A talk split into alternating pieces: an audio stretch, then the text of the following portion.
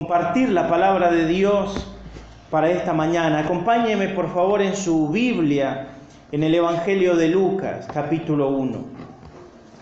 Le he puesto por título al sermón de hoy, Dios puede hacerlo.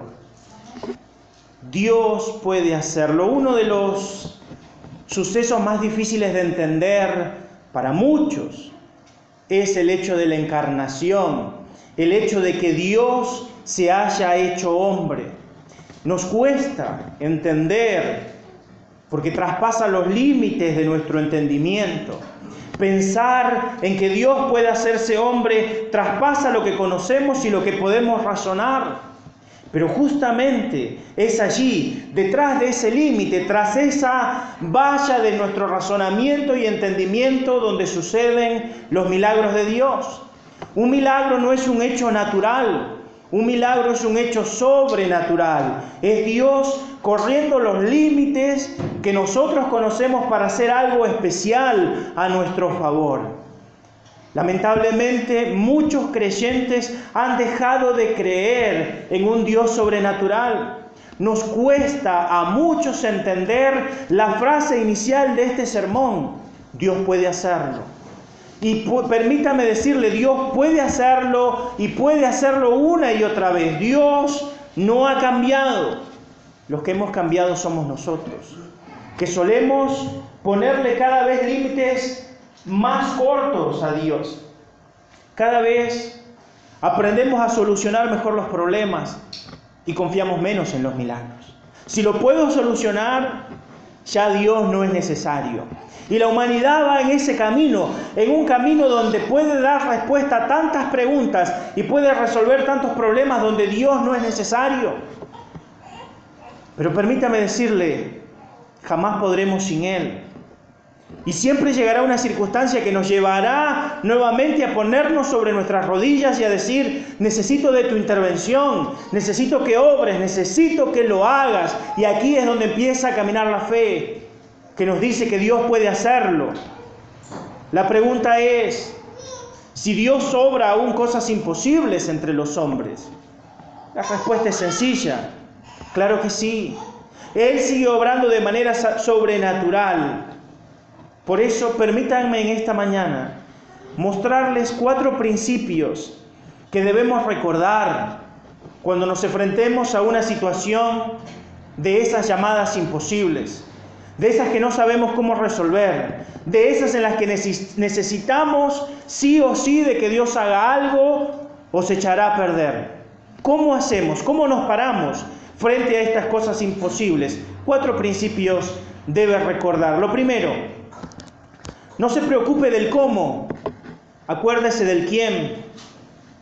Repetiré esto. No se preocupe del cómo, acuérdese del quién. Mateo, perdón, Lucas capítulo 1 nos narra de los versículos 26 al 38 el anuncio del nacimiento de nuestro Señor Jesús. Como usted sabe, Dios envía un ángel a hablar a María y le revela que ella va a ser la madre del Mesías prometido. Y a su revelación, el versículo 34 de Lucas 1 nos dice que María hizo una pregunta. Entonces María dijo al ángel, ¿cómo será esto? ¿Cómo será esto? Pues no conozco varón. Ella acaba de recibir la visita del ángel Gabriel enviado por Dios. El Señor le ha revelado por medio del ángel que va a suceder algo que nunca ha sucedido y nunca volverá a suceder en la historia de la humanidad. Dios tomaría forma de hombre y utilizaría a esa mujer virgen. Y la pregunta de María es, ¿cómo? ¿Cómo lo hará? Me encanta porque el texto griego utiliza una, una partícula interrogativa rara aquí, la palabra pos que se utiliza para indagar los medios de cómo algo va a suceder. Es decir, María no le está preguntando diciendo, dudo que pueda pasar. Ella no tiene duda. No utiliza la misma forma en la que Zacarías le pregunta al ángel, ¿cómo va a ser eso que voy a ser padre siendo viejo? Ella no duda. Ella le cree, pero necesita entender cómo Dios va a obrar. Y creo que aquí es donde nosotros muchas veces empezamos a deslizarnos en lo que Dios quiere hacer. Le creemos, pero queremos entender cómo lo hará. Le creemos, yo creo, Señor, que tú tienes poder para proveerme, pero cuéntame cómo. Y permítame decirle que Dios nunca ha tenido problema con el cómo. Y usted y yo no debiéramos tenerlo. Recuerde el quién, no se preocupe por el cómo. Pensaba mientras hacía el sermón en cómo Dios hizo a lo largo de la historia para alimentar a su pueblo. Y solamente hablaré de esto por un momento. En el principio Dios, para alimentar a su creación, los puso en el huerto y les dijo, trabajen. Y la tierra va a producir fruto. Y así los alimentó. Pero empezó a pasar la historia. Y empezaron a haber problemas. Y hubo un momento en el que Dios tuvo que enviar a un muchachito a una tierra extranjera para que viviera en esa tierra extranjera y llegara a ser el segundo señor después de Faraón, para que sabiamente él juntara en los graneros, para que cuando hubiera hambre, Dios lo usara para alimentar al pueblo. Habían venido siete años de hambre a todo el mundo, pero Dios se había provisto un hombre que guardara comida, José, en Egipto. Y cuando miramos más adelante, me encanta porque hubo momentos donde Dios, para alimentar a sus profetas, los envió a casas de viudas que no tenían nada, más que un poco de harina y un poco de aceite, y allí Dios multiplicó por días y días y días y días incontables un puñado de aceite y unas pocas gotas de harina para alimentar a su profeta. En otro momento Dios hizo que un cuervo viniera a traerle un sándwich de carne al profeta Elías. Lo llevó a beber al arroyo y día y tarde enviaba un cuervo que le diera de comer. Y me encanta mucho más adelante en la historia porque hubo un sitio contra el pueblo y el pueblo se moría de hambre. Y Dios utilizó a cuatro leprosos que mientras se dirigían al campamento del enemigo, sus pasos sonaron como un ejército innumerable, de tal manera que el enemigo huyó dejando toda la comida y ese pueblo fue alimentado. Y más adelante un día el Hijo de Dios mismo, tomando cinco panes y dos peces, los multiplicó para que diez mil personas comieran. Dios nunca ha tenido problemas con el cómo. Y usted y yo no debiéramos tenerlo. Él hará. Él hará. Cuando llegue algo imposible, no se preocupe con el cómo. No se preocupe por el cómo. Acuérdese del quién. Si Dios está con nosotros, ¿quién contra nosotros? El cómo no es problema, hermano. Le acabo de contar, creo que como 10 maneras distintas en que Dios alimentó al pueblo. No se acostumbre a una sola forma. Confíe. Dios está orando. Dios está obrando. Así que cuando llegue lo imposible, no se preocupe del cómo. Acuérdese del quién. Lo segundo, y quisiera que esto se grabe en su corazón y no solamente en su mente, no olvide el asombroso poder de la gracia de Dios. El versículo 30 nos dice que el ángel le dijo a María, María, no temas, porque has hallado gracia delante de Dios. María estaba a punto de vivir un milagro sobrenatural. Y ese milagro sobrenatural iba a suceder única y exclusivamente por la gracia de Dios. María recibió la gracia. Y permítame decirles que cada uno de los que estamos aquí, que tenemos el privilegio de llamarnos hijos de Dios, hemos recibido la misma cantidad de gracia. Porque la gracia de Dios no fue mayor sobre María y menor sobre usted. Porque toda la gracia de Dios está a nuestro favor. El apóstol Pablo tuvo que entenderlo después de un par de años de ya ser el apóstol Pablo. Hubo un momento donde él estaba con un aguijón en su carne. No sé qué era. Algunos piensan que era una enfermedad. Algunos piensan que era algún padecimiento, alguna tentación, no lo sé. Lo que sé es que Pablo sentía que había algo en su vida que era demasiado molesto para él. De tal manera que decidió empezar a orar y oró y le dijo a Dios, quítalo de mí. Y Dios le dijo, no, Pablo. Y oró nuevamente, le dijo, Dios, quítalo de mí. Y escuchó al Señor que le dijo, no, Pablo. Y volvió a orar por tercera vez, creyendo como algunos, que si oran más capaz que lo convencen. Y Dios le dijo, Pablo, por tercera y última vez te digo, no, mi gracia te basta. Mi gracia te alcanza. Hermanos, ¿cuántas veces tenemos que volver a repetir que la gracia de Dios es suficiente para nosotros? El Señor le dice allí en 2 Corintios 12:9, Pablo, bástate mi gracia, mi poder se perfecciona en tu debilidad.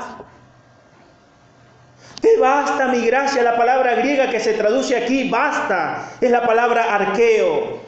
Y habla de algo que es más que suficiente. Es decir, podríamos traducir, con mi gracia tendrás más de lo que necesitas. Te alcanza y te sobra, Pablo. Y permítame decirle que esa experiencia no está reservada para Pablo solamente. ¿eh? Todos hemos recibido la misma medida de gracia que Pablo y que María y que cualquier gran hombre y mujer de Dios de la historia de la iglesia, usted ha recibido la gracia y la gracia le alcanza, quiero ser claro también. La gracia de Dios no soluciona los problemas a nuestra manera. Porque si no el Señor le hubiera dicho a Pablo, Pablo, ¿estás orando por esto? Tranquilo, Pablo. Te alcanza mi gracia. Quito el aguijón. Dios no lo quitó. Lo dejó allí. Porque recuerde lo que dice la escritura del propósito de ciertos aguijones. Era necesario para que Él no se exalte demasiado, para que Él no se enorgullezca demasiado, para que Él no creyera que había recibido más revelaciones que todos y por lo tanto le creciera el pecho. Aguijón. Y no te lo quitaré porque necesitas un aguijón. Benditos aguijones de Dios a nuestra vida porque si no lo tuviéramos nos apartaríamos de Él. Con lo cual, déjese aguijonear de tanto en tanto. Permítame decirle que los aguijones eran herramientas que llevaban, ¿quiénes llevaban los aguijones? los pastores llevaban los aguijones. El aguijón es, era y es una especie de vara puntiaguda, muy puntiaguda que los pastores llevaban para pinchar el ganado y decirle, camina, no te detengas. Pero no nos gusta que nos pinchen los pastores, ¿verdad? Qué molestos son los pastores que pinchan. Qué molestos son. Pero recuerde, es la gracia de Dios la que hace que a usted se le pinche, para que usted no se ensoberbezca demasiado. Pero cuando llegue la dificultad, recuerde, la gracia le alcanza. Yo no sé qué adversidad pudiéramos pasar, no sé qué problema pudiéramos tener ante Dios, pero Dios sigue diciendo lo mismo que en antaño, mi gracia te alcanza. No te he quitado la gracia y no te la quitaré jamás. Mi gracia te alcanza. Así que hermano, cuando venga algo enorme, algo difícil, algo imposible, recuerde, la gracia de Dios me alcanza en esto. Por su gracia estoy firme y como dice Pablo, su gracia no ha sido en vano para mí que no lo sea para usted. En tercer lugar, cuando vengan estas cosas imposibles, tampoco debemos olvidar que es Dios el que está llevando adelante su plan y nosotros, cada uno de nosotros, somos invitados a participar de Él. Voy a repetir esto porque necesito que se quede grabado en nuestro corazón. No se olvide, hermano, Dios tiene un plan. Él lo está llevando adelante. Nosotros somos invitados a participar de él. El versículo 26 dice que al sexto mes el ángel Gabriel fue enviado por Dios a una ciudad de Galilea llamada Nazaret, a una virgen desposada con un varón que se llamaba José, de la casa de David y el nombre de la virgen era María. Y entrando el ángel en donde ella estaba, dijo, salve muy favorecida, Mas ella, cuando le vio, se, turbió por se turbó por sus palabras y pensaba, ¿qué saludo era ese? Entonces el ángel le dijo, María, no temas, porque has hallado gracia delante de Dios y ahora concebirás en tu vientre y darás a luz un hijo y llamarás su nombre Jesús.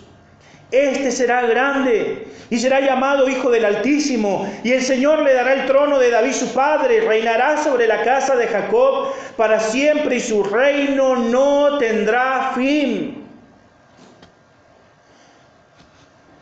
María no andaba, la Biblia no registra nada de esto, ella no andaba orando y ayunando por ser la joven madre del Mesías. Ella no andaba por allí orando y diciendo, Señor, yo quiero ser la Virgen Madre del Mesías prometido. Porque quiero que entienda, hermano, no pasa por meritocracia. Escuche bien lo que dije, no dije meritocracia, sino meritocracia. Porque aquí nos equivocamos y mucho. Creemos que hemos conseguido el favor de Dios por lo mucho que hacemos. Y permítame decirle que no hay nadie aquí, ni en ningún lado de la iglesia, a lo largo de toda la historia de la iglesia, que haya sido o pueda llegar a ser merecedor de la gracia de Dios. No importa cuánto usted ayune, ore, vigile, ofrende, diezme, sirva. Usted no merece más la gracia que yo. Y yo no la merezco más que usted. La tenemos en la misma medida. Por eso no debemos olvidar que lo más importante es la gracia, como lo dije hace un momento. Pero esa gracia nos debe llevar a vivir en los planes de Dios. Dios tiene un plan y lo ha escrito desde antes de la fundación del mundo. Dios no lo está escribiendo ahora, hermano. ¿eh? Dios no está por ahí con un lápiz que tiene borrador para que cuando usted y yo cometamos errores, Él diga, ufa, ahora tengo que borrar una parte de la historia y escribir otra nueva, porque otra vez Esteban acaba de arruinar mi plan para él. O ufa, la hoja de vida del pastor Misael está demasiado borroneada. Porque este tipo comete tantos errores que necesito borrar y borrar y borrar y borrar y volver a escribir cada día la historia. No apenas termino de borrar y de escribir algo nuevo, ya lo tengo que borrar porque él no entiende. Hermano, no sea torpe en entender. Dios no anda borrando y reescribiendo planes. Él ha escrito un plan eterno para usted y para mí, y nos llama a vivir ese plan, lo mejor que podemos hacer es entrar en ese plan.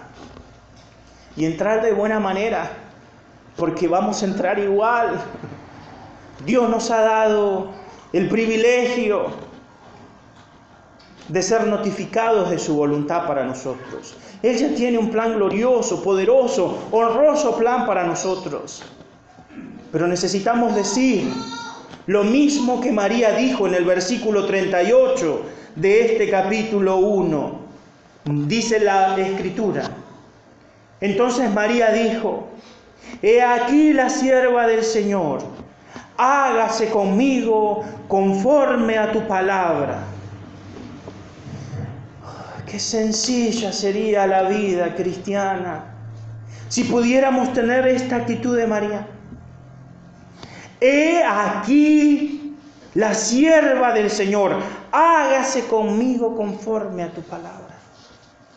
Hermanos, nos gusta andar por allí haciendo lo que se nos antoja. Nos gusta andar por allí siguiendo nosotros nuestros propios caminos y recuerde, hay caminos que al hombre le parecen camino de bien, pero su fin es camino de muerte. Por eso la escritura una y otra vez nos dice, yo te haré entender, no seas como el mulo que no entiende. ¿eh? No me hagas ponerte freno en la boca, porque no entiendes. Una y otra vez el Señor nos anima a participar de su plan, hermano? ¿Hay alguien aquí que cree o tenga la más ligera sospecha de que Dios tiene un plan malo para su vida? ¿Hay alguien que diga, mire, mire pastor, yo creo que yo debo ser Judas segundo, porque mi destino es ya irme al infierno. Dios me ha puesto a mí para ser bacana solamente. ¿Alguno cree que Dios lo creó para eso? Que Dios dijo, voy a crear a un tipo o a una tipa desgraciado o desgraciada para que le pase todo lo malo. ¿Alguien cree que Dios es así? Hermano, si usted cree que Dios es así, vuélvase budista.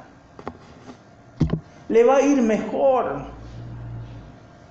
Porque Dios no es malo. En Él no hay maldad, dice la Biblia. Él tiene un plan bueno para usted. ¿Por qué queremos ir inventando planes? ¿Por qué nos cuesta tanto simplemente decir, aquí estoy, Señor? Soy tu siervo, soy tu sierva, y voy a hacer lo que tú digas, no lo que yo digo o lo que yo quiero. Debemos entender que Él ya tiene un plan y lo llevará a cabo. Y a veces creo que lo llevará a cabo a las buenas o a las no buenas. Y usted me dirá, pastor, ¿cómo usted se atreve a decir eso? Lea la Biblia, hermano. Dios está llevando un plan con un pueblo maravilloso, Israel. Dios lo eligió y le dijo una promesa a Israel, nunca te dejaré, no te voy a desechar. Aun cuando me seas infiel, yo te voy a ser fiel y voy a cumplir todo lo que te prometí. Eso no los ha librado de males, de guerras, de conflictos, de holocaustos, de andar vagando sin tierra y de aún estar padeciendo cosas, sin embargo Dios todavía tiene un plan. Y las promesas que Dios le hizo a ese pueblo se van a cumplir, como se cumplirán las promesas hechas en nuestras vidas. Por eso no debemos olvidar que Él está llevando un plan que nos permite decir, si Dios ha permitido que pase por esto, si yo estoy en la plena voluntad de Dios y Dios permite que yo pase por esta dificultad, lo afrontaré con valor, porque Dios tiene un plan. Usted no puede morirse hasta que Dios haya hecho en usted lo que Él va a hacer. Se lo digo por si alguien tiene temor a la muerte. ¿eh? Nadie se muere en la víspera, dice el dicho. Usted no se morirá hasta que Dios diga, ya hice todo lo que tengo que hacer contigo en la tierra. Te estoy esperando. Venid. Así que ni la enfermedad, ni los peores diagnósticos, ni los más terribles accidentes pueden acabar con usted. Tengo un amigo, se llama Misael. Cuando lo conocí, lo conocí por la foto del accidente de tránsito. Era impresionante cómo su auto había quedado hecho una chapa. No había auto, era impresionante. Se había estrolado detrás de un camión de tal manera que todo el auto había quedado chato, chato, chato, no había auto. Era solamente como si hubiera el chasis con un poco de, de chapa retorcida ahí. Lo sacaron de allí, vivo, sano. Algo magullado, Nadie podía creer que en esos pedazos de chapa iban a encontrar a alguien vivo.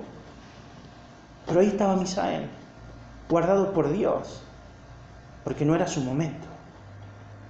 Como no será el suyo hasta que Dios diga. Por lo cual, recuerde, cuando venga la dificultad, Dios tiene un plan. Dígale, Señor, no sé en qué parte del plan estoy, pero confío en ti. Tú harás lo que tienes que hacer. Por último, Debemos entender el poder de las promesas de Dios. ¿Dónde estaría yo si no creciera en las promesas de Dios? Permítame leer el versículo 37. Como traduce la versión Reina Valera 60, dice, porque nada hay imposible para Dios. Porque nada hay imposible para Dios. Hay dos términos griegos que debemos entender en este versículo tan poderoso que acabo de leer. El primer término es el que se traduce como imposible. La palabra griega adunateo solo aparece dos veces en la Biblia.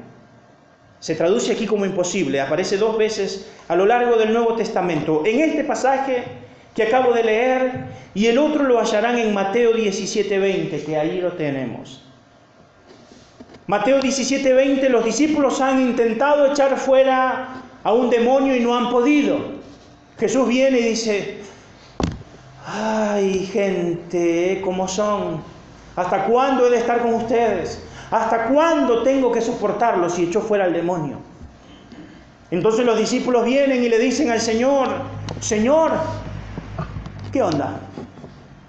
¿Por qué nosotros no pudimos y tú sí pudiste? Y Jesús les responde esto, dice, por vuestra poca fe, porque de cierto les digo que si tuvieran fe como un grano de mostaza, dirían a este monte, pásate de aquí a allá, y él pasaría y nada les sería imposible a ustedes. Ese es el otro versículo donde aparece la palabra adunateo, imposible. Jesús está diciéndoles, muchachos, yo les di autoridad a ustedes un día los delegué y les dije, vayan y echen fuera demonios. Y ustedes anduvieron por ahí echando fuera demonios. ¿Qué les pasó con este que les hizo dudar? Porque yo les dije que podrían, y si yo les dije que podrían, podrán. Yo les di autoridad. Ustedes no andaban por ahí diciendo, che, a ver si nos dedicamos a echar fuera demonios. Yo los mandé a hacerlo.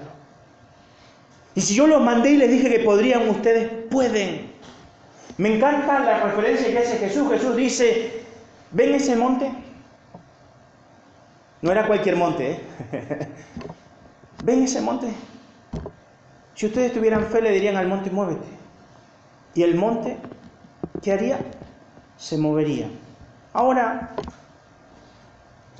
sería raro que nosotros salgamos de aquí tomemos nuestro autito hasta el próximo monte y le digamos, dale monte, correte porque quiero pasar. Le puedo asegurar que el monte no se moverá. Así usted tenga mucha fe. Y aún si usted tenga toda la fe del mundo y acabe de salir de 40 días de ayuno y oración sin tomar una sola gota de agua, le puedo asegurar que el monte no se va a mover. ¿Sabe por qué? No porque a usted le falte la fe, recuerde que le acabo de decir, si usted tuviera la fe no del tamaño de la semilla, sino de el arbusto de, de mostaza, ese monte no se va a mover. ¿Sabe por qué? Porque no es la voluntad de Dios que se mueva. Porque ya la escritura nos dice en Isaías 44, y este pasaje lo, lo cita Juan el Bautista, ¿no? Todo valle sea alzado y bájese todo monte y collado, y lo torcido se enderece, y lo áspero se allane, y se manifestará la gloria de Jehová, y toda carne juntamente lo verá, porque la boca de Jehová lo ha hablado. El Señor les está diciendo, ¿recuerdan lo que dijo Isaías? ¿Recuerdan lo que dijo Zacarías? Porque los dos profetas profetizan que llegaría un momento en que los montes se moverían y se partirían ante la presencia de Dios. Lo que el Señor Jesús les está diciendo, si ustedes creyeran la escritura y estuvieran en el momento justo del cumplimiento y les tocara abrir la boca, sucederían cosas maravillosas. Hermano, Dios respalda su palabra. La palabra de Dios es inquebrantable. Ninguna de las promesas dadas por Dios cae al piso sin cumplirse. Las otras promesas yo no se las puedo asegurar a nadie. Un día, una amada profeta, que luego terminó siendo falsa profeta, me dijo al oído, el Señor te da esta iglesia, vos vas a ser el pastor de ella, ya era el pastor, pero bueno, había que hacer una movida extra. No fui el pastor de esa iglesia, al poco tiempo el Señor dijo, muévanse. Y nos fuimos. Y por esa movida, gracias a Dios, estamos aquí. Aunque a alguno le cueste mucho. Pero quiero que entienda que esa no era una promesa dada por Dios. Esa era una palabra de una mujer que tenía ganas de decir cosas. Y por lo tanto, esa palabra cayó a tierra.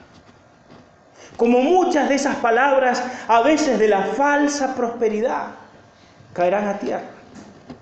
Suena lindo. Suena lindo decir, como escuché a algunos decir, Dios te trajo a esta tierra para ser prosperado. Dios te trajo a esta tierra para ser bendecido. Viniste para tener riquezas, para poner un negocio, para comprarte una camioneta. Dios te lo va a dar. Bueno, parece que Dios nos enteró que venía el gobierno de Macri. y que luego volvería a este gobierno kirchnerista. Y que luego espero que no siga ningún gobierno más y que el Señor nos lleve. Porque dudo que algunos se ande comprando casas. Yo no pude ni llenar el tanque de nafta. Aunque luego me digan oligarca. Pero necesitamos entender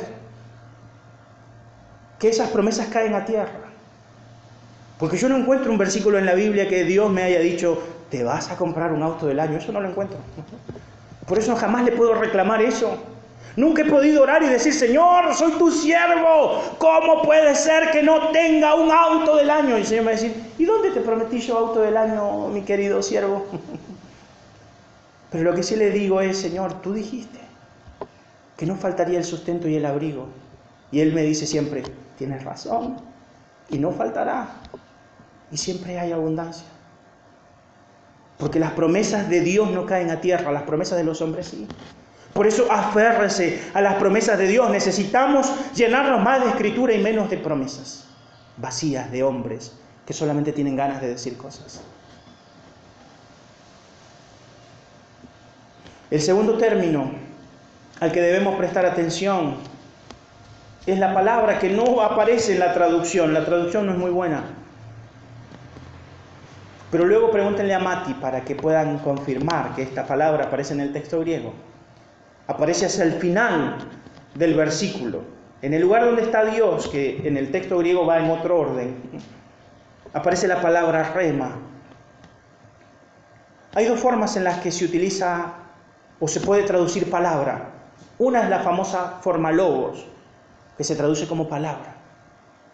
Pero la otra es la palabra rema, que aparece en este versículo como aparece en el versículo de Efesios donde se nos dice que debemos vestirnos de toda la armadura de Dios y usar la palabra del Espíritu, que es la palabra de Dios. La palabra ahí es rema, no logos. ¿Qué significa esto, pastor? Una rema es una palabra viva. Es una palabra dada por Dios, es un mensaje dado por Dios que cobra vida para alguien, para aquel que lo recibe. Quiero ser claro, no es una palabra profética. ¿eh? Yo no le voy a decir hoy, tengo una rema de Dios para ti. No se lo voy a decir. Lo que le voy a decir es que hace 32 minutos vengo dando una palabra que usted la puede convertir en un rema. Que usted se puede ir y decir, esa palabra que estaba allí, yo la tomé para mi vida. Yo la creí y la voy a poner en práctica delante de la próxima situación imposible que tenga. Me voy a apoderar de cada versículo que se dijo hoy. Eso es un rema. Es una palabra dada por Dios que se vuelve viva. ¿Qué es lo que dice el texto? Permítame traducírselo de mejor manera. El texto debería decir, como han traducido algunas otras versiones, no hay nada imposible ante una palabra dada por Dios. Y repito y quiero ser enfático para que nadie patine en lo que acabo de decir. Una palabra que sale de la escritura. Cuando usted vaya a su Biblia y lea la Biblia y la interprete sanamente y encuentre un versículo en el que Dios le hable, a poderse de él y diga, Señor, me hablaste. Yo me lo quedo, es para mí, me tomo de tus promesas. ¿Sabe una de las cosas que me bendice y voy a cerrar? Es cuando paso por los estados de mis hermanos y publican versículos. Me gustan más que los memes o que las fotos de los asados, dicho sea de paso. ¿eh? Me hace tan bien ver a Norma, a Mati, a Franco poner versículos en sus estados y me voy nutriendo de ellos y los tomo y, los quiero tomar no como un estado, sino como una palabra que Dios me permite leer. Algunas me bendicen tanto. Necesitamos empezar a apoderarnos de las promesas de Dios. Este libro maravilloso llamado Biblia está lleno de preciosas promesas. Infinidad de promesas. Apodérese de ellas. Entonces cierro diciendo, no se preocupe por los problemas. El Señor aún puede. Hay circunstancias que llegan a nuestra vida para inquietarnos, nos ponen nerviosos, nos quieren sacar la tranquilidad, pero allí, recuerde, Él puede. Así que no se preocupe por el cómo, acuérdese del quién. No se olvide del asombroso poder de la gracia de Dios. No se olvide que Él nos ha elegido y que tiene un plan para nosotros. Y no se olvide, por favor, del poder de las promesas de Dios. Dios nos ha hecho promesas. Y por esas promesas podemos estar firmes. Y si estamos firmes, veremos la gloria del Señor. Espero, y es mi oración, que el Espíritu de Dios haga que esta palabra se transforme en una palabra viva para usted. Y que usted pueda vivir afrontando lo imposible con un Dios que hace posible lo imposible. Oramos y pedimos la bendición del Señor.